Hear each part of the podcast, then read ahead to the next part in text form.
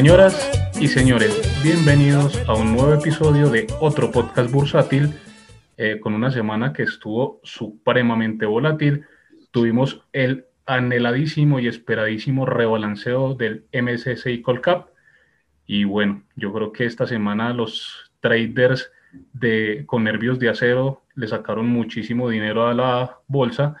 Los que tenemos menos nervios de acero, vimos cómo el mercado subió, bajó y bueno, vamos a analizar un poquito lo que pasó esta semana. Antes de saludar a nuestros invitados, a nuestros panelistas, eh, nuevamente nuestro disclaimer. Eh, los contenidos que tratamos en este podcast en ningún momento son recomendación de inversión y si ustedes invierten con lo que se habla en este podcast es porque claramente no tienen idea qué están haciendo en bolsa. Bueno, vamos a saludar a los panelistas. Eh, primero saludemos al señor Janus. Buenas noches, don Janus.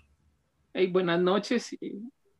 Muy, mejor dicho, estoy súper emocionado de estar de nuevo en otro episodio de otro podcast bursátil. El día de hoy quiero saludar muy especialmente al señor, al señor Jaime Uriel Torres. Le hice competencia y quería filtrarles ese dato. Ahora yo monté un bot, tengo un robot que compra acciones sin plata y sin poner puntas. Mejóreme eso, Jaime Uriel, o yo. Imposible. Bueno, llamamos a, saludamos también al señor Flaco Acero. Don Flaco, buenas noches. ¿Cómo van?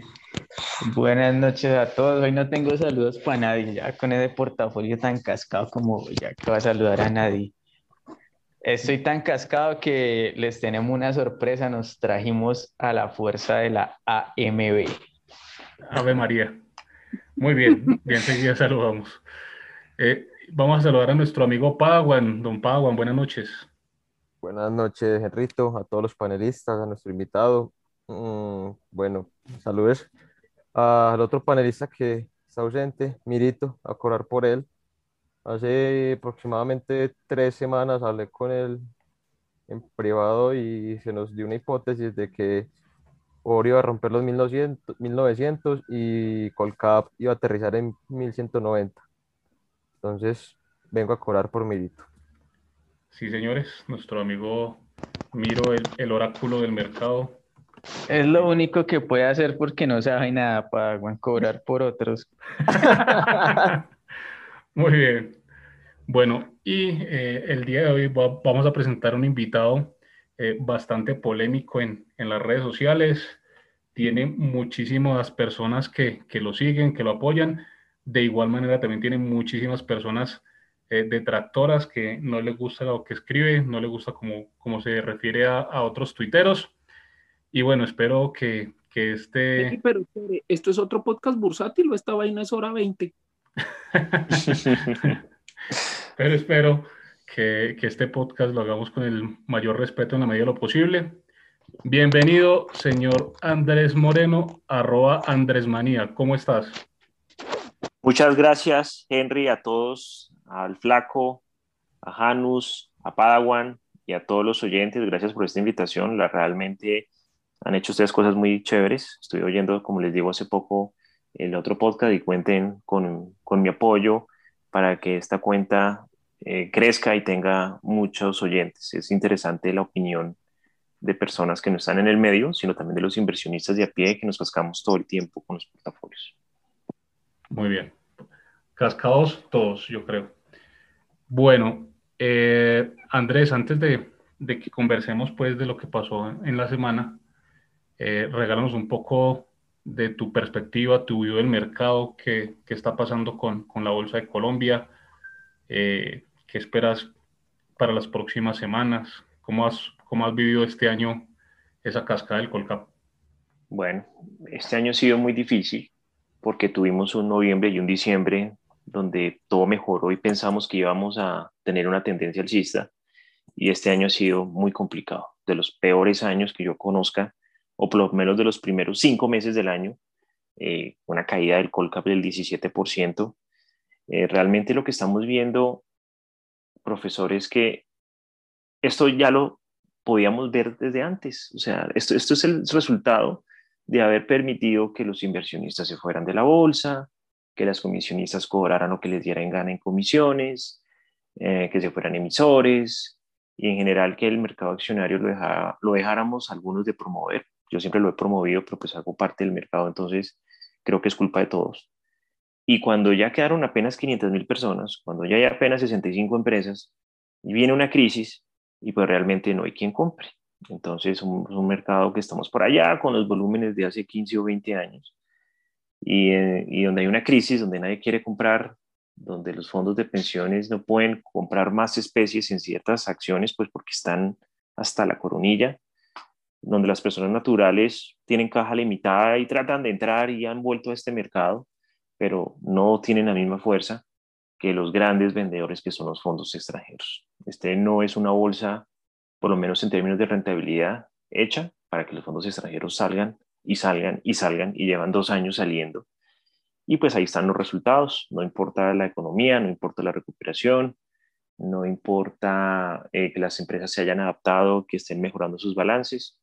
Acá todo es, no hay compradores, mírenlo el rebalanceo de ayer. Eh, esos 10% en varias acciones porque no hubo quien comprara. Los fondos de pensiones no pueden estar comprando todo a toda hora. Hacen falta jugadores, hacen falta que vengan otros fondos y mi expectativa, mi perspectiva no es muy buena en el corto plazo, pero sí muy buena en el largo plazo. Es decir, para mí estos son momentos de compra para personas que tengan tolerancia de caída del 10, del 20% todavía. Em, hicimos un análisis hace poco los flujos institucionales en los ADRs, Colombia, Ecopetrol y Aval, que son las que mandan aquí en la bolsa, y siguen muchos vendedores, no se le ve piso. Mm, creo que eh, la gente le tiene mucho miedo al efecto Petro. Somos un país que este señor se nos anticipó un año a elecciones. Normalmente armaban la pelotera seis meses antes, ahora la armaron un año antes. Entonces, mientras no se, no se, no se sepa qué va a pasar con el presidente de Colombia, pues yo creo que esto va a estar un poco flojo. Y adicionalmente, eh, creo que en esos momentos le hace más daño a la bolsa las marchas, la protesta, los bloqueos, que el propio COVID-19. Entonces, pues, la buena noticia es que Claudia López por fin reaccionó después de un año y se decidió abrir toda la economía bogotana. Y pues para finalizar, creo que vamos a tener de pronto unos meses un poco complicados, sin tendencia y pronto un poco abajo, pero para mí el que tenga ahorita un portafolio estructurado a tres años eh, puede duplicar el dinero si no queda Petro presidente. Para mí todas las, digamos, todas las hipótesis de inversión son dadas que no va a ganar ese señor. Si gana, tenemos que hablar de otra estrategia completamente diferente. Bueno, muy bien, Andrés. Gracias por tu perspectiva. Eh, compartimos algunas partes del, del, diagnóstico, aunque yo creo que la desbandada de, de, inversionistas que viene pues desde Interbolsa, que es como el, como el hito que, que empezó a, a, hacer que esto bajara fuertemente, eh, no es culpa, o, o sea, todos los actores han estado involucrados, pero principalmente nuestro o lo que pensamos nosotros, que, el principal responsable es, es la bolsa en sí, porque le ha hecho falta mucha regulación y bueno, en fin, eso hemos hablado mucho aquí en el podcast y, y bueno, esperemos que, que vuelvan los extranjeros pronto. Bueno, empecemos con nuestra materia. El Colcap esta semana, pues una caída fuerte del 3%. Eh, nuevamente, eh, de los panelistas que dieron su pronóstico la semana pasada, ninguno le pegó, ¿cierto? Solamente el gran Argemiro Aristizábal, que anda con view bajista, dijo los 1200 y bueno, ahí cerró en 1206.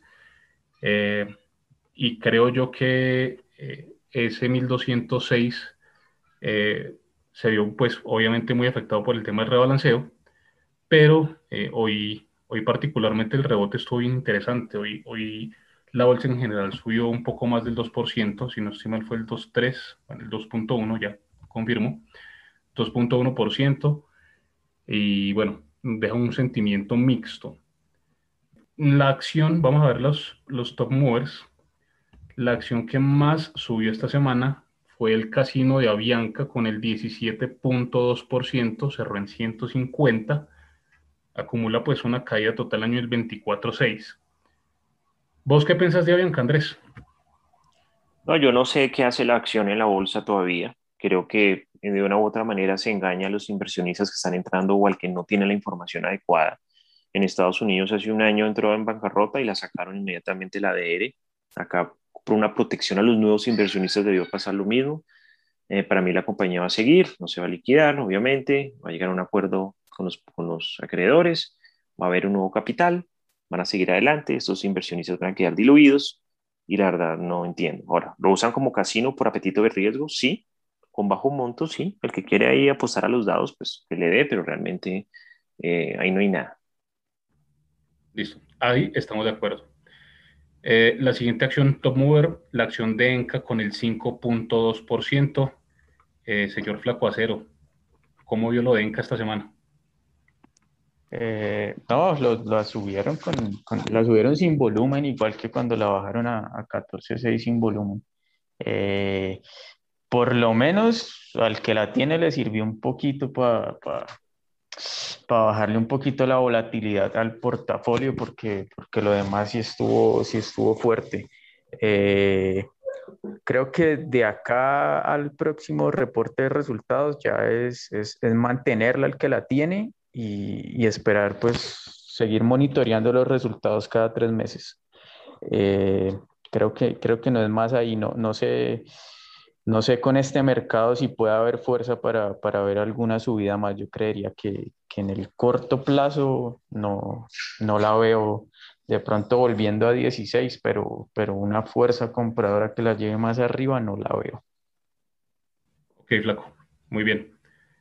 Eh, la siguiente acción, top mover de la semana, la acción de Grupo Sura con el 2.6%, cierra por encima de los 20.000, 20.350 eh, y nuevamente celebra medio Twitter financiero. Le abrimos micrófono a John Henry Cárdenas Cárdenas. John Henry Cárdenas ¿qué opinas de postura? eh, está mostrando fortaleza en estas caídas, está generando alfa, como dice el flaco.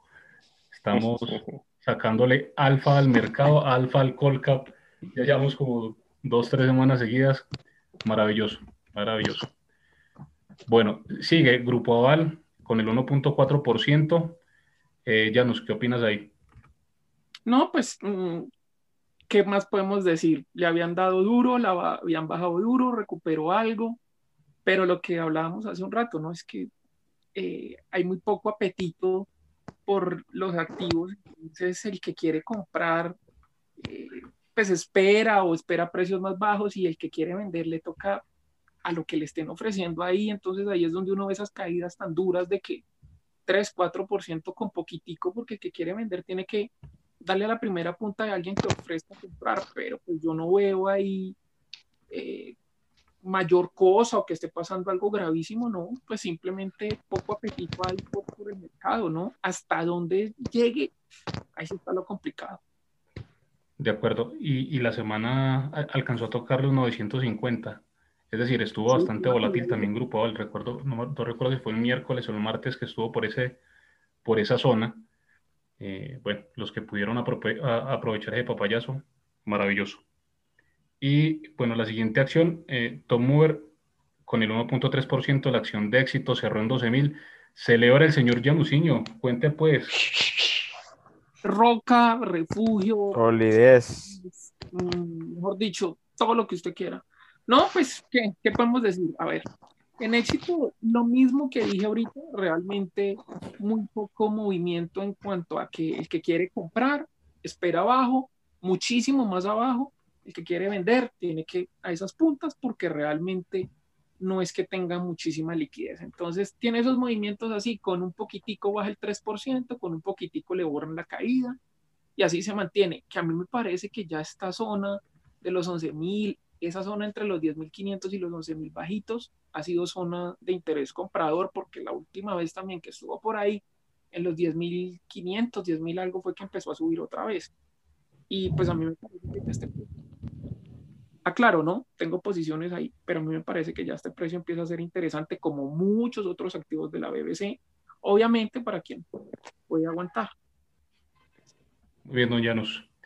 Y la última top mover de la semana, la acción de Bancolombia, eh, cerró en 27.940, un incremento del 1%.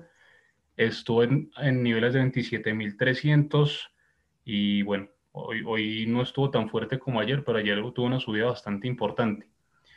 Yo le pregunto a Andrés, ¿por qué carajos escribiste vos en, en Twitter el año pasado que Bancolombia rumbo a los 40 mil?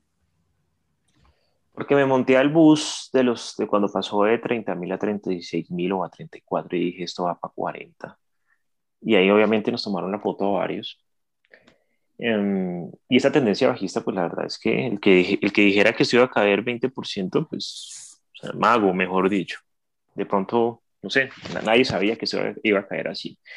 A mi manera de verla están regalando. Vea, recordemos una cosa, en la bolsa en el año 2005-2006 los bancos se negociaban tres veces el valor en libros, y pueden mirarlo. Banco Colombia en ese momento costaba 24 mil, 25 mil pesos y el valor en libros era 8 mil. Y era pues una bolsa inflada, por eso cayó en el 2006 tanto con una rebote de repos. Ahorita, hoy, hoy, el valor en libros de Bancolombia es 27.500 aproximadamente. Es decir, si deciden parar ya el banco y devolverle la plata a sus accionistas en activos y lo que tienen, devuelve 27.500 pesos por acción a cada accionista. Y el banco está a eso. O sea, si llegamos a los pares hoy de Bancolombia, a lo que valdría si estuviéramos en ese año, estaría la acción 80 mil pesos. 80. O sea, 80 eh, mil pesos valdría y diríamos, uy, está cara, sí, claro. Pero para mí cualquier cosa de un banco, o sea, que esté por debajo de 40 mil, ese banco en especial, pues me da más o menos 1.5 en libros.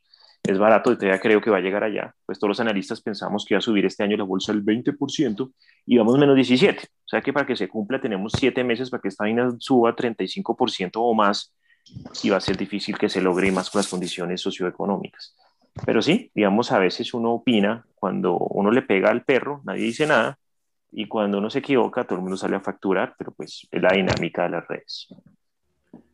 Bueno, yo, yo voy a asustar a mitad de Twitter porque yo le entré esta semana en Colombia, entonces yo la última vez que estuve en Colombia fue para... Oh, todavía no tenemos En noviembre, entonces ahora sí, ahora sí rumbo, pero a los 10 mil. Exactamente. Bueno, ¿ibas a decir algo? Pero, pero sí, que, que que a pesar de haber sido una semana bien roja, miren que aguantaron Sura y Colombia. O sea, pues fue lo único que aguantó. Entonces, que es como la cabeza del GEA, ¿no? Entonces, eh, si el GEA aguanta, de pronto esta vaina encuentra piso. Flaco, ¿eres tú?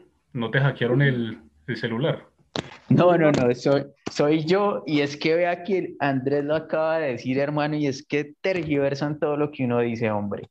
A mí no me gusta el GEA, yo no tengo el GEA, pero es que yo tampoco estoy diciendo que es que el GEA sea un roto, que es que sea una trampa, no, pues a mí me gustan otras vainas, porque yo creo que si el GEA sube 100%, hay otras vainas que de pronto pueden subir el 200% en el mismo marco de tiempo, por eso es que no me gusta el GEA, pero pero el GEA está lejos de estar quebrado, de estar jodido, o, o sea, que, que, yo que sé, que se pueden llevar a Sur hasta 11.000, sí, si aparece el COVID-20 o el COVID-21 seguro la vemos otra vez en 11.000, pero, pero, pero sobre todo ayer, con los cierres de ayer, nos queda absurdo ver a preferencial Grupo Argos en, en como en 7.000 pesos, con el patrimonio en 19.000 pesos, esta vainas, estamos locos.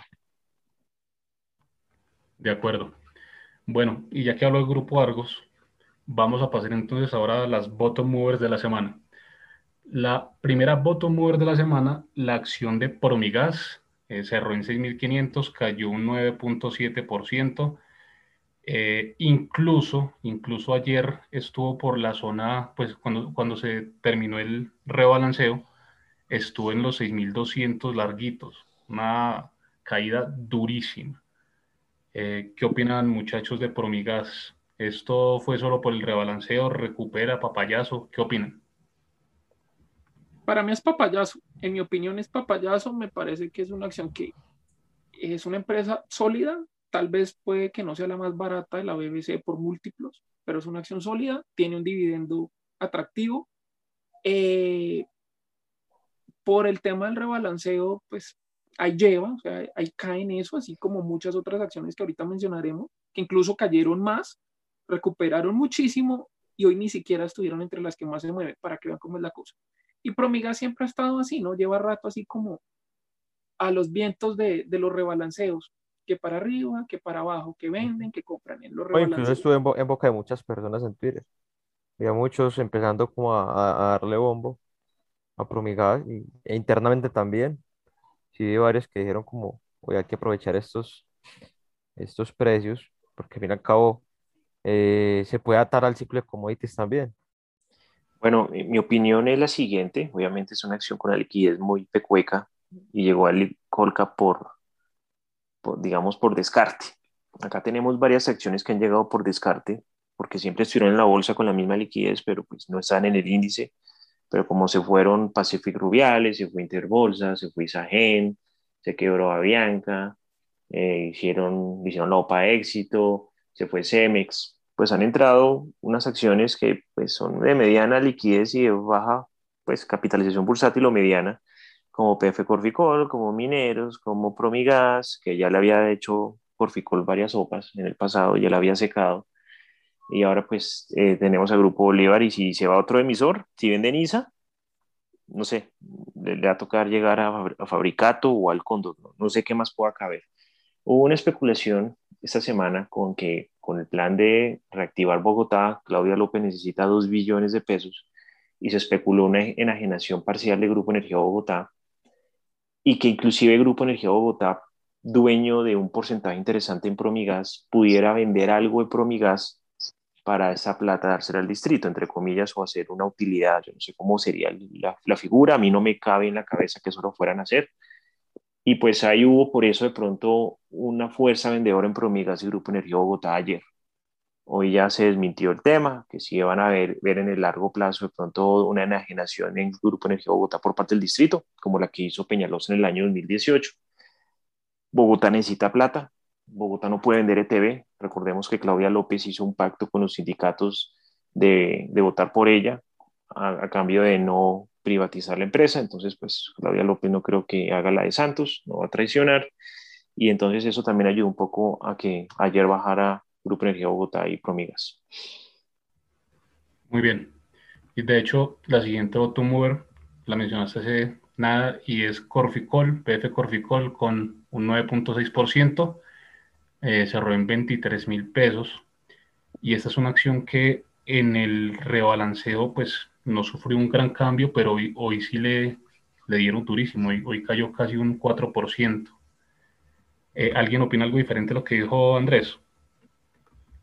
No, pues a mí, a mí lo que dije en, en podcast anteriores, a mí me parece que Corvicol es una acción demasiado interesante, es una acción muy sólida, sí que tiene vientos en contra, mire, qué acción no baja duro en algún momento, pero que una acción le den duro, baje duro, no quiere decir que sea mala a veces son simplemente cosas del mercado que alguno le dio por salir a vender a lo que le dieran y pues bajo una acción.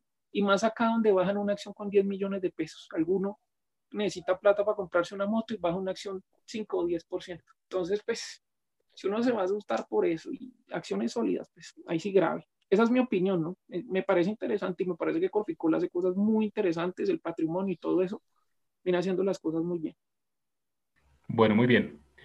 La siguiente acción, eh, también ya la mencionó Andrés hace un rato, eh, la acción del Grupo Energía Bogotá cayó un 8.1%, cerró en 2.300. Y ahí yo quería añadir una cosa, y es que cualquier eh, rumor de una empresa que, que, tenga capital político, pues yo, yo particularmente trato de estar alejado de, de ese tipo de acciones porque las especulan demasiado y, y, el manejo pues es un poco difícil, ¿no? El manejo de estas empresas que tienen tanto capital político. Eh, ¿Alguien quiere opinar algo de GEP? Bueno, yo me meto ahí, vuelvo y opino, y yo tengo una perspectiva, no sé si ustedes la compartan, de pronto mucha gente la criticará y dirá que es que uno es exagerado o negativista o lo que quieran. Yo estoy pensando desde hace mucho tiempo que todas las empresas listadas en la BBC que tienen participaciones de distritales o del gobierno van a terminar o de mayoría privatizada, o sea, de mayoría privada, o las van a terminar vendiendo del todo. Pero es que cogen de un 2%, un 5, un 10, no sé qué, para esto, para aquello. Y de un momento a otro, cuando se den cuenta, la mayoría de la empresa ya es privada. Entonces, para mí, todas esas empresas que son o del distrito o del gobierno, o las venden o terminan de mayoría privadas. Esa es mi perspectiva y vamos a vivir para ver eso, pienso yo. Listo, Llanos. Muy bien. Bueno, la siguiente, el siguiente par de, bottom movers es la acción de Grupo Argos con el 7,3% y la acción de Semargos con el 7,1%. A estas dos les pegaron durísimo en el rebalanceo, durísimo. Eh, papayazo, ¿qué opina Pablo? Sí, claramente, como lo, como lo dijo pues, el flaco ahorita, eh, el GA siempre va a ser lo primero que sube y con Grupo Argos ahí pues en esa, en, esa ecuación. Sí, fue un papayazo enorme porque inclusive viéndolo, viendo ahí los precios, el rebote fue importante hoy, quién sabe si seguirá con esa dinámica. Yo soy partidario de que a Colombia le falta un susto más porque eh, siento que afuera las cosas todavía no, no están del todo claras y, eventualmente eh, habrá una corrección fuerte y obviamente Colombia se, se llevará su buen pedazo ahí y ese para mí será como el, el último susto antes de empezar un, un rally alcista más, más sólido. Muy bien. Pues aquí papayazos los que cogieron, los que pudieron comprar, los que tenían pensado comprar en la subasta de ayer, porque ayer en subasta cayó menos 10 y hoy pues recuperaron prácticamente toda la caída. Así es. Muy bien. Eh, obviamente eh, en este maravilloso panel eh, de invitados, a menos que Andrés la tenga y haya hecho esa jugada, que lo, que lo dudo, pues creo que ninguno agarró eso, sí. ¿Por qué lo dudas? No, yo no compré en el cierre ayer, fue un papayazo. Ayer abiertamente en Twitter felicité a todos los que habían comprado acciones en el cierre, porque fue exagerado. Yo me lo perdí porque no estaba en la pantalla, no pensé que fuera a haber una vaina de esas. Y obviamente hoy algunos salieron vendiendo, o los que tenían pues están más tranquilos.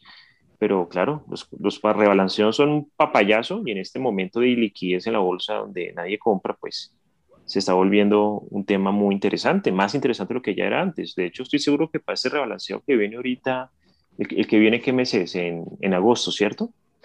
sí, creo que es en agosto en, agosto va a estar todo el mundo, nadie se va a perder ese cierre, con toda seguridad. Bueno, ahorita hablamos un poquito de, la nueva estructura del, del Colcap. La siguiente acción, eh, bottom mover de la semana, la acción de Terpel con el 7.1%, eh, también pues supremamente afectada en, en el rebalanceo. Ese día cayó un 10% como la gran mayoría de las acciones que golpearon ese día. Y bueno, hoy recuperó algo, pero, pero la semana en general pues quedó muy, muy golpeada Terpel. ¿Qué opinan ustedes aquí, muchachos? Comentario, Enrito. bueno, a mí, a mí Terpel me parece que es un negocio sólido. Eh, ese sector en el que está y esa integración que tiene dentro de toda esa cadena de los del combustible, la distribución, los lubricantes, todas esas cosas, es un negocio muy sólido. El problema con Terpel fue ese poconón de deuda que le metieron, que antes la hacía ver, antes Terpel se veía muy bonita, pero ahora con esa deuda uno lo piensa más porque ve otras cosas que tienen unos mejores indicadores y que pueden ser muchísimo más interesantes. No estoy diciendo que sea mala o que se va a quebrar, no, sino que pues donde todas están con esos múltiplos, pues eh, habría que mirar primero otras y después sí tal vez ponerle un ojito a Terpel. No sé qué opinen los demás, no sé qué opine por ejemplo Andrés o qué pueda creer, pensar el flaco también. Pero para mí Terpel el tema de la deuda le nubla bastante el panorama para uno como inversionista. A mí no me gusta Terpel, no cumple ni, casi ningún criterio de liquidez. Realmente eh, la he comprado y es un lastre para que se mueva mil, mil quinientos pesos. Eh, me parece una acción mucho más interesante si en algún momento llega a ser una emisión de acciones y por lo menos la puede uno tratar de tradear porque tiene una muy buena capitalización y es un sector espectacular. Mm, pero realmente, por lo menos en esa, no le tengo esa paciencia para comprar y esperar y esperar y esperar. Entonces le pasa lo mismo que las demás, que, cuando no hay fuerza compradora sale un vendedor y, y la vuelve nada.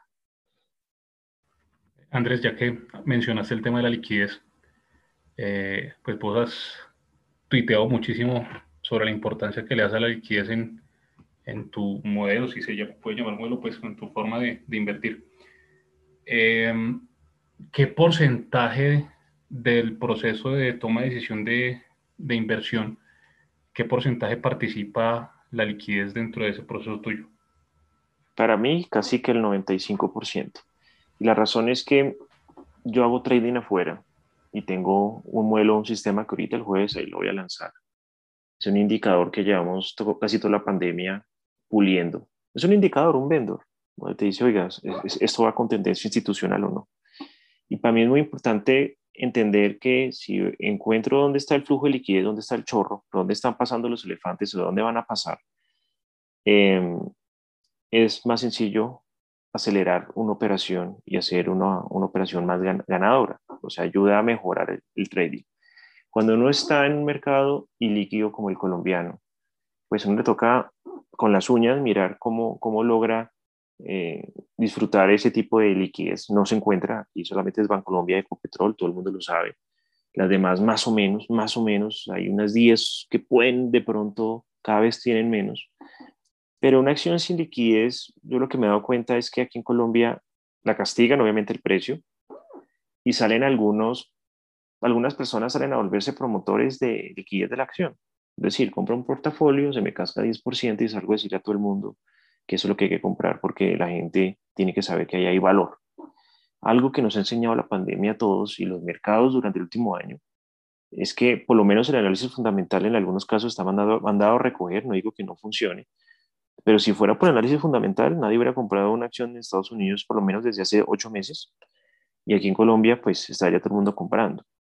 Entonces, si bien es la base, el análisis fundamental es la base para entender una acción cuánto vale y entender si está valorizada o desvalorizada, eh, lo que sabemos es que en este mundo lo caro puede seguir subiendo y lo barato puede seguir cayendo y no haber una lógica allí. Entonces, para mí la tesis de la liquidez es muy importante. Para mí que lleguen emisores nuevos y se inscriban, pero no hagan emisiones, como pasó con Credit Familia, con Tecnoglass, con Coltel, eh, pues no tiene sentido.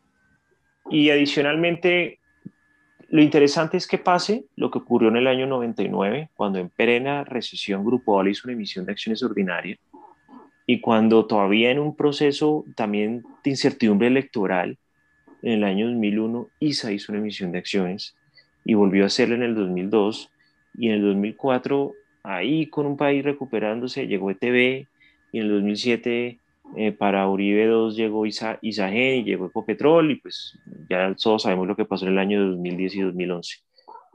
15 emisiones.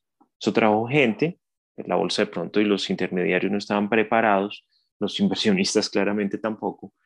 Y pues bueno, después vinimos a traer una década muy mala para el mercado accionario pero lo que necesitamos es que lleguen empresas que hagan emisiones de acciones. Esas emisiones traen nuevo capital, nuevos inversionistas y son personas que empiezan otra vez a ver el mercado accionario y en algún momento rotarán ese tipo de portafolios hacia acciones que ya existen. Eh, una bonita manera de, de, democratizar de nuevo la bolsa y traer nuevos inversionistas es trayendo emisores, buscando capital. Eso hace que todo empiece a rotar de nuevo como nos pasó antes de la quiebra interbolsa. Ahí, estoy en completo desacuerdo con vos, Andrés, porque yo creo que no vale la pena seguir trayendo emisores mientras no se le den más garantías a los inversionistas. Es decir, eh, el tema de las plataformas que son muy poco confiables, eh, los precios que en las subastas son tan manipulados porque prácticamente los institucionales solamente están entrando en, en las subastas por el tema del, del volumen que decías ahora eh, por ejemplo, Colombia se perdió de tener una empresa como Tecnoglass que está haciendo unas cosas pues supremamente increíbles. Se fue de Colombia y en Estados Unidos le está yendo maravillosamente bien.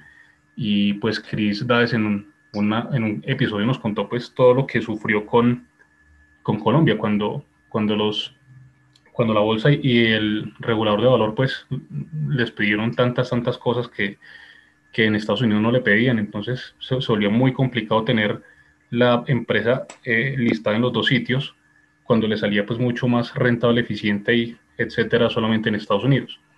Entonces ahí yo creo que traer más emisores no, no va a traer mayor beneficio si no se cambian unas reglas de juego importantes para que haya más estímulo en la demanda. No sé qué opinan los demás chicos. Yo pienso una cosa y es que hay que ver ahí, qué pena interrumpo aquí, hay que ver en qué ambiente vamos a traer nuevas emisiones. En parte, lo, o sea, lo que dice Henry es cierto. Y también tenemos que ver una cosa. Acá, por ejemplo, operar es costosísimo. Sí, yo sé que en Ameritrade o en otros brokers a uno le cobran cero por una operación, pues realmente no le cobran por una operación, así sea pequeña, acá le cobran a usted mucho y los costos eh, son altos para las operaciones y tratan como de estratificar la gente porque si usted tiene un portafolio pequeño casi que ni siquiera lo quieren, pues prácticamente no lo quieren tener. Ahora pues que está TRI es otra opción porque pues ustedes de TRI, eh, usted verá si opera o no, ellos le cobran una comisión y usted verá cuánto mete y ya, ellos no le exigen que tenga que meter millones, no, usted verá. Pienso que hay que antes de todo eso, de traer nuevos emisores, ahí es que generarle un buen ambiente a los actores, porque no nos podemos mentir y pensar que acá muchas de las emisiones que hubo se las colocaron con unos múltiplos absurdos a la gente con un poco de cosas. Y luego lo que pasó con Interbolsa, lo que pasó con el tema de las libranzas, todo ese tipo de cosas, eso hizo que la gente empezara, como por decirlo así, a satanizar el mercado y que la gente piense que en el mercado son puras estafas, que todas las emisiones son malas, que en la bolsa lo roban a uno, que en la bolsa es inseguro, que en la bolsa nadie me protege, cuando eso no es cierto. En todas las bolsas ha habido problemas y en muchas bolsas, incluso en Estados Unidos, también hay empresas que han terminado siendo estafas. Pero necesitamos es como darle, o sea, mejorar lo que ya tenemos para buscar más cosas. Pienso yo, primero tener bien lo poco que tenemos acá, pero hacerle bien, meterle como la mano a eso y que quede bien y ya después sí pensar en pienso yo, ¿no? Flaco. No, es que, es que ese, ese rollo es, es, es, bien complejo porque eh, uno entiende que hay, como, hay empresas pequeñas en la bolsa, ¿no? O sea, uno entiende que, que algo como, como Fabricato, Enca, el Cóndor, pues, pues uno no le puede pedir que trance eh, mil o dos mil millones al día porque, porque en realidad lo que, lo que hay en, en, en las personas de a pie son 30 mil millones y pues no vamos a estar todos, todos los días cambiándonos las acciones de mano, pero, pero, pero también uno ve del otro lado cosas como, como Tecnoglass que, que, que la mencionaba Henry, y, y Tecnoglass acá no tenía liquidez, no tenía volumen, no tenía nada, pero, pero en estas últimas tres semanas Incluso han habido días que, que solo la acción de Tecnoglass en Estados Unidos ha movido más de la mitad de lo que mueve toda la BBC. Entonces, no sé, no sé hasta qué punto eh, sea, un, sea un problema solo de, solo de nuevos emisores. Obviamente, a mí sí me gustaría que, que vinieran nuevos emisores. Hay como un, hay, hay, personas que dicen, no, no, no traigan más emisores acá, eh, valoren ya lo que hay. No, sí, traigamos más, pero pero igual también ya hay que igual tampoco se mueven, o sea, uno no se explica eh, cómo es que el cóndor mueve 30 millones de pesos en un día. Y eso no es porque, porque, porque los dueños mayoritarios tengan el 99% de las acciones y, entonces no haya acciones en, en, bolsa. No, eso es porque en realidad eh, no, no se mueve, o sea, no, no, no, no, hay un atractivo para esta bolsa que ya lo habíamos visto en algunos capítulos. Bueno, no hay un atractivo para, para, para, el, para, el, para el común de la gente. Para mí sí hay mucho atractivo porque hay mucho valor, pues. Pero, pero ese rollo de la liquidez, pues bueno, Andrés dice que le da mucho peso a la liquidez. Eh, si uno va a hacer trading, sí, pero, pero, pero yo estoy lleno de huesos y, y, y no, no, no miro tanto la liquidez y también ahí se pueden hacer cosas muy interesantes. Entonces, eh, pues todo el rollo que hemos hablado varias veces, falta de educación, falta de garantías y, y aparte pues se nos vino toda esta actualidad que, que tiene esto aún más deprimido. Sí, de acuerdo. Eh, Pau, ¿quieres agregar algo o regresamos ya al tema de los, de los movers? No, dale, dale, Mirito. Es que Mirito, Enrique, gracias. No, Mirito, Mirito está en otra actividad ahorita. Pagua sí. nunca dice nada, ¿para qué le pregunta? bueno, nuestro siguiente mover, la acción de Bolívar, con el 6.3% a la baja, cerró en 75 mil. Eh, como que está regresando a plataforma de despegue, ¿o qué opinas ahí, Flaco? Eh, hay un saludo para la tortuga que, que, que me echó vainas esta semana con, con Bolívar. y nos echó vainas a todos porque que el día que salió la noticia de que Bolívar iba a entrar al Colcap, entonces que nosotros dijimos que, que esa semana había sido aburrida, entonces para el hombre no fue aburrida por, por esa noticia. Eh, yo ya les dije, esta vaina solo le trae volatilidad del demonio a mi portafolio, o sea, hizo, llegó a estar más 25% y, en el año y ya ahorita otra vez está más 11% y, y por ahí yo le dije a alguien que, que, que no descartara verla otra vez en 65 mil y, y, me dijo, no, olvídese de eso. Yo no sé si olvidarme de Bolívar a 65 mil, yo creo que así como la subieron con 200 mil millones a, a, a 82 mil, con, con, con 300 millones te la bajan a 65 mil y se vio hoy que bajó 6% y bueno, hoy fueron mil millones al menos, algo así. Eh, nada, eh, el, que, el que le crea yo creo que se puede quedar ahí. O sea, pues yo, yo, yo claramente me quedé ahí. Por eso no me gusta este rollo de, estos rebalanceos y estas vainas, porque yo no estoy pues en esto para estar, no, que compré 82 y vendí a 77 y vuelvo a comprar a 74 y, y vendo a 79 y tal. Ah, esa vaina, esa vaina no, no es para mí. Entonces eso solo me mete ruido y ya, seguir monitoreando resultados y, esperar que, que, algún día se reconozca el valor en la BBC, que, que si, que si se, algún día se reconoce, pues es una empresa que seguramente puede valer más de 100 mil pesos, más allá de que tenga un flujo comprador o vendedor en un rebalanceo. Muy bien, don Flaco. Vamos a ver una última acción antes de, de pasar ya a, la opinión sobre el nuevo índice MSCI. Eh, la, la, última bottom mover que vamos a ver es la acción de mineros con el menos 5.6%, cerró por debajo de los 4.000 en 3.966. Eh, vamos a pedirle la opinión al señor Janusinho, a ver si con lágrimas nos cuenta qué fue lo que pasó con mineros. Mineros tiene sus cositas. no, mineros, eh, mineros tiene sus cositas. No, pues lo que pasa es que, a ver, eh, lo que hemos dicho varias veces, y eso es algo que es innegable, a donde sea el sector de minería y el sector petrolero y eso genera ese recelo como ese tema ambiental, como esa vigilancia, como problemas de licencias, problemas con las comunidades, problemas logísticos. Lo que pasa con mineros es que tienen revisión unos permisos ambientales, creo que es de la operación aluvial, creo que en Nechi, Flaco me corrige si me equivoco. Sí, señor. Eh, ¿Qué es lo que pasa? Que no nos digamos mentiras. Acá ese tema de las corporaciones autónomas regionales, esos, temas judiciales, eso, eso es complicado porque le dicen a usted que en tres meses y esos tres meses usted los puede convertir en dos años o en año y medio. Y lo que hablaba yo ayer con unos amigos en un space, lo que pasa es que de pronto también en Canadá son exigentes también con el tema ambiental. Para el dual listing pueden estar exigiendo que se cumplan unos requisitos mínimos y que se tenga en claro qué es lo que pasa con esa operación aluvial de Nechi y con esas licencias. Eso puede estar demorando ese dual listing y el mercado lo toma como una noticia mala, genera un volumen de venta fuerte y pues en un mercado donde, como hemos hablado, donde no hay casi quien compre, pues hombre, usted para salir a vender tiene que salir a, a penalizarse en precio y tirar a lo que a lo que le estén comprando. Pero pues volvemos a lo mismo en algún momento, o sea, el dual listing es un hecho. ¿Cuándo es lo que no sabemos? Pero eso lo van a hacer. Es una acción que tiene potencial, es una acción que los astros se le están alineando por el hecho de que, miren el oro, estamos hablando, rompió 1900 y tiene todo para seguir subiendo. Entonces, eh, Mineros tiene sus cositas.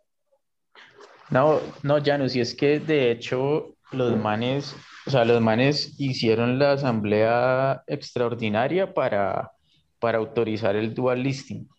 Y en esa asamblea extraordinaria eh, dijeron, dijeron, esperamos en semanas estar, estar informando sobre el dual listing y ya empezar a hablar de, del precio de emisión y todo el rollo. A la semana siguiente salió lo de las, lo de las licencias ambientales. Los manes les negaron el 20% de las licencias, de, de, como del espacio. Les sí, autorizaron les autorizaron el 20% y el otro 60% eh, quedó pendiente de que remitieran mayor información para, para, para dar una respuesta. Inmediatamente después de eso, eh, la empresa dijo, esto se demora entre, entre dos a cuatro meses y efectivamente hasta que no haya garantías y no haya una respuesta definitiva, no va a haber dual listing.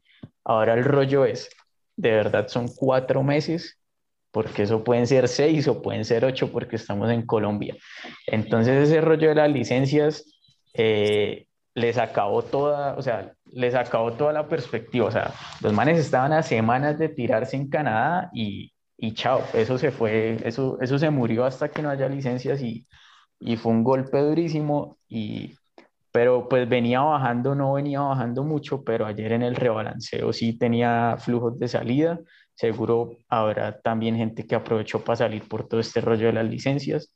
Eh, pero finalmente, pues lo que dice Janus, mirando el precio del oro, el dólar, eh, seguramente sí, sí, sí, va, sí van a tener mucho éxito eh, en un futuro que pues yo la veía cerquita, tocó tener más paciencia. Y hay una cosa también, ¿no? O sea, que acabamos de decir, y hay que tenerlo muy en cuenta y repetirlo. No es solamente mineros, no es que la empresa haga las cosas mal, no a todas las empresas de ese sector, todas las empresas y en todos los países. A muchas les ponen problemas de cosas ambientales, porque tienen que hacer vías para sacar el producto, porque la explotación genera escombros, porque puede generar contaminación, porque las comunidades se oponen. O sea, eso siempre ha tenido problemas y lo los ha tenido mineros y los han tenido mineras tan grandes como Barrick Gold, como les he contado con el proyecto de Pascualama, que también tuvo problemas. Entonces eso es algo inherente a sus sectores. Las petroleras y las mineras tienen que vivir lidiando con eso, no solamente mineros. Y aparte de lidiar con eso, que si usted se le mete a una minera, tiene que tener claro que va a lidiar con eso súmele que si está en la BBC, entonces tiene que lidiar con eso y con la liquidez y con los rebalanceos. Ah, sí, claro. Bueno, maravillosa exposición, muchachos. Y con que acá todo es lento, ¿no? Sí, estoy de acuerdo. Bueno, Andrés, ya para que cambiemos de tema, ¿qué opinas de la composición del nuevo MSCI Colcap? Eh, ¿Será beneficiosa para nuestra bolsa o la terminará de hundir? Para mí no tiene mayor impacto. Son una persona, pues una persona, imagínense, una, una metodología internacional para los rebalanceos, eh, para que no pase lo que le pasó a, la bolsa que no vendió éxito en la OPA y se quedó ahí con 5 millones de acciones. Eh, es acertado que, que salga éxito. También me parece acertado que llegara al Grupo Bolívar, pero realmente no hay una competencia por entrar al Colca porque pues todos están yendo.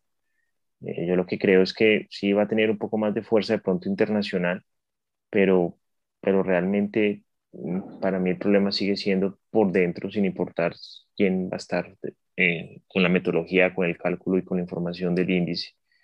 El índice le ha hecho mucho daño a la bolsa, no digo que el, que el Colcap, sino el ETF, ha absorbido una gran cantidad de, de acciones, las ha empaquetado y eso ha partido el mercado. Este mercado es muy líquido, entonces no está preparado para una subasta de cierre, no está preparado para un rebalanceo. Eh, y bueno, digamos que se presentan oportunidades absurdas con lo que pasó ayer. Eh, entonces, pues, me, chévere que llegue, me, gusta más que MSCI tome las decisiones de rebalanceo con las técnicas, más que la bolsa, obviamente. Eh, pero pues realmente no creo que vaya a cambiar mucho por lo pronto lo que nos está pasando. Siguen cuatro especies mandando el 40% del índice o el 50%. Eh, acá son cinco, cinco especies, cuatro empresas que si se mueven son la mitad más uno de todo lo que va a ocurrir. Flaco, ¿vos querés opinar algo del, del nuevo índice? Eh, yo esta semana estaba preguntando, estaba como, pues, como analizando eh, qué tanto le puede ayudar que, que, tenga ese prefijo MSCI. O sea, ¿de verdad lo hace más visible o, o, o es la misma vaina? No sé, para mí como que es la misma vaina. Y, lo que no me gusta de este nuevo Colcap es que se va a cargar aún más en, los cuatro principales activos, entonces yo no, yo no sé, pues yo no, yo no, yo no sigo como muchos índices, pero no sé, a mí me parece que, que un índice no debería cargar 40% en, en, en, tres activos, en cuatro activos. No sé, me parece esa vaina absurda, pero por lo que estoy bien, por lo que he visto, eh, como que digamos, no sé, el Standard Poor's es lo mismo, el Nasdaq es lo mismo, o sea, son, pueden ser 100 empresas, pero, pero cuatro o cinco empresas te ponen la mitad del índice y eso me parece a mí francamente una pendejada. Entonces, pues, eh, creería yo que son otras cosas las que van a hacer que, este, que esta bolsa suba, pero pues nada, éxitos al, al, al, nuevo Colcap, porque pues si, si el Colcap sube, seguramente mi portafolio también irá detrás.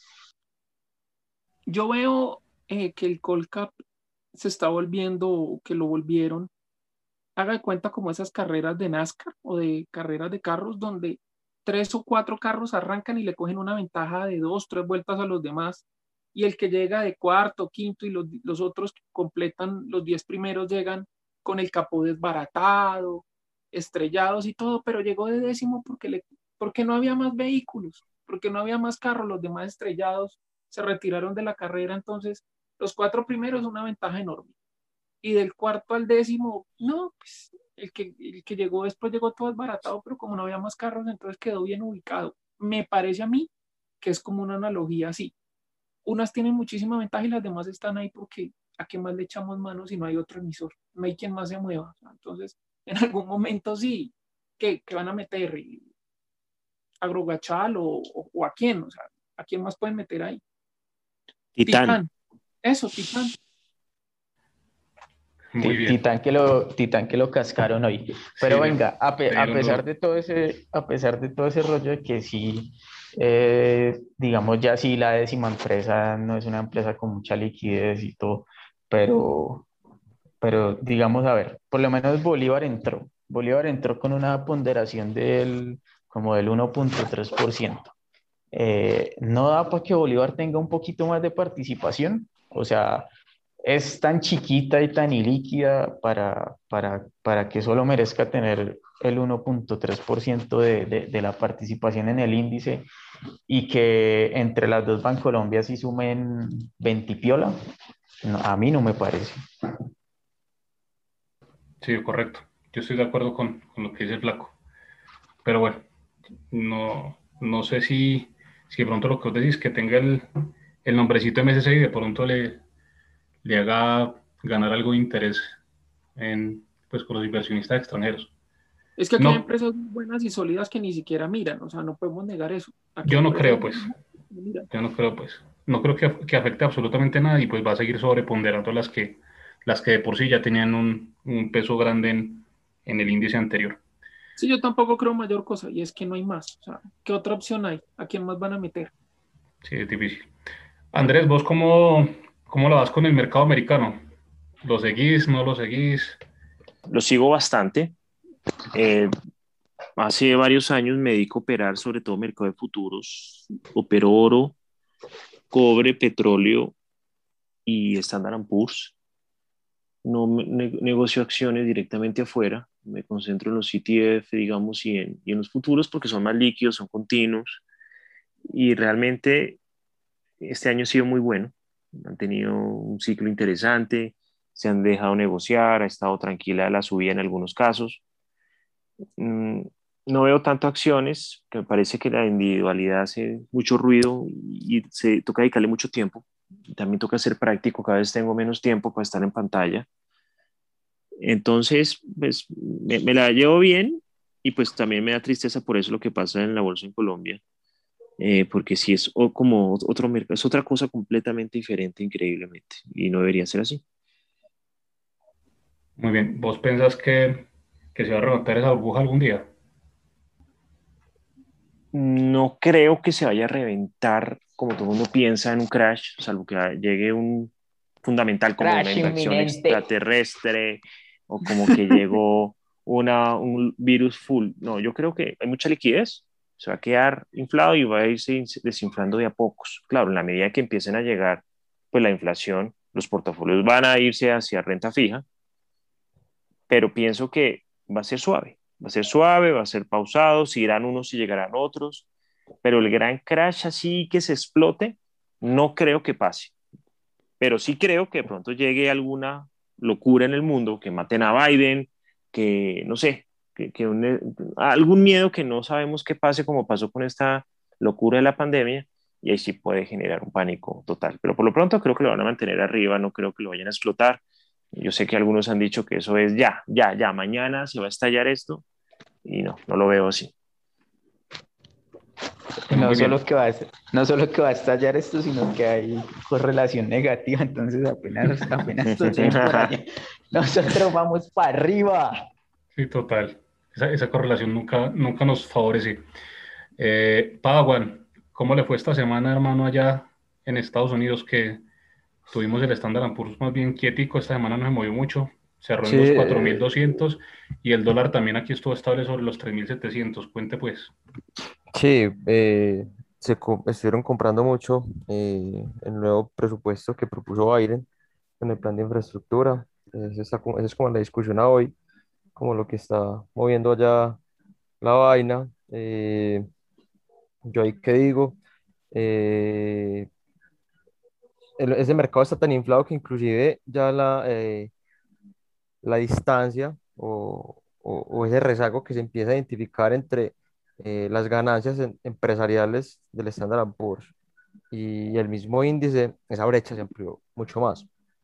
Y sale hace poco un dato de la velocidad del dinero, el cual indica que cada vez le están metiendo más, más, más y más billete a la bolsa. Yo ahí estoy en desacuerdo con, con Andrés en ese sentido porque me parece que, que todos los indicadores se están prestando para que eh, ante un descuento de aumento de tasas de parte de la Fed, eh, se lleve todo eso por delante, como ya le dije en podcast anteriores. ¿Qué pasa? No se, eso no se sabe cuándo es el techo. Eh, el tema con las burbujas es que nadie sabe cuándo pasa, nadie sabe cuándo va a haber un crash como el que vimos en marzo, sino que eso solo sucede ya. Yo sí digo que, que, si, que si va a haber un cambio, pues como en el ciclo, hacia emergentes, eh, el mercado americano y mercados desarrollados que tienen una demanda artificial de cuenta de los bancos centrales deben tener un mercado bajista secular, por decirlo de alguna forma. Porque ni siquiera las empresas, no estoy diciendo que se van a quebrar, pero las empresas no están reflejando el rendimiento que se está reflejando el Standard Poor's, o que al menos eh, como si lo estuviera descontando como diciendo como que no, mira, estas empresas van a crecer todo lo que yo estoy creciendo. Y mentira, los ingresos cada vez van para abajo. Eh, hace poco vi el gráfico del PER de todo el Standard Poor's y para abajo, mientras que el índice, pues, sin techo, sin techo alguno. Entonces, claro, eh, hay que monitorear de cerca, sobre todo el tema de la inflación, porque incluso yo no creo que eh, así haya temas con la inflación se hayan para renta fija, porque eh, por algo han vendido los tesoros de forma agresiva no, no, creo que ese sea pues como el camino de los inversionistas. Por más seguros que sean estos títulos, eh, yo veo más de la hipótesis que los inversionistas se volcarán más hacia economías emergentes que estén muy apalancadas con commodities o los mismos commodities como tal, ante una eventual, eh, ante una eventual disparada de la inflación, pero una disparada de verdad, pues porque ahorita viene subiendo, pero esa gente sigue tranquila con esos niveles. Entonces, por ahora, seguir eh, monitoreando de cerca, porque yo sí digo, ni idea cuándo será el techo, puede ser 4.300 o 5.000. Entonces es, es, de estar como preparados allá que cuando, cuando suceda. ¿Y le vas a volver a meter corto? Sí, estoy, estoy esperando por el 4.300. Cantado. cantado aquí delante de todos. 4.300 se lleva su corto ese Standard Poor's. Ay, y me no le meta el corto a eso porque me toca aguantármelo otra vez todos los días a las 6 de la mañana preguntándome que cómo lo veo hoy, que si lo siento, Ay, que qué baboso. qué mentiroso. Eh, María.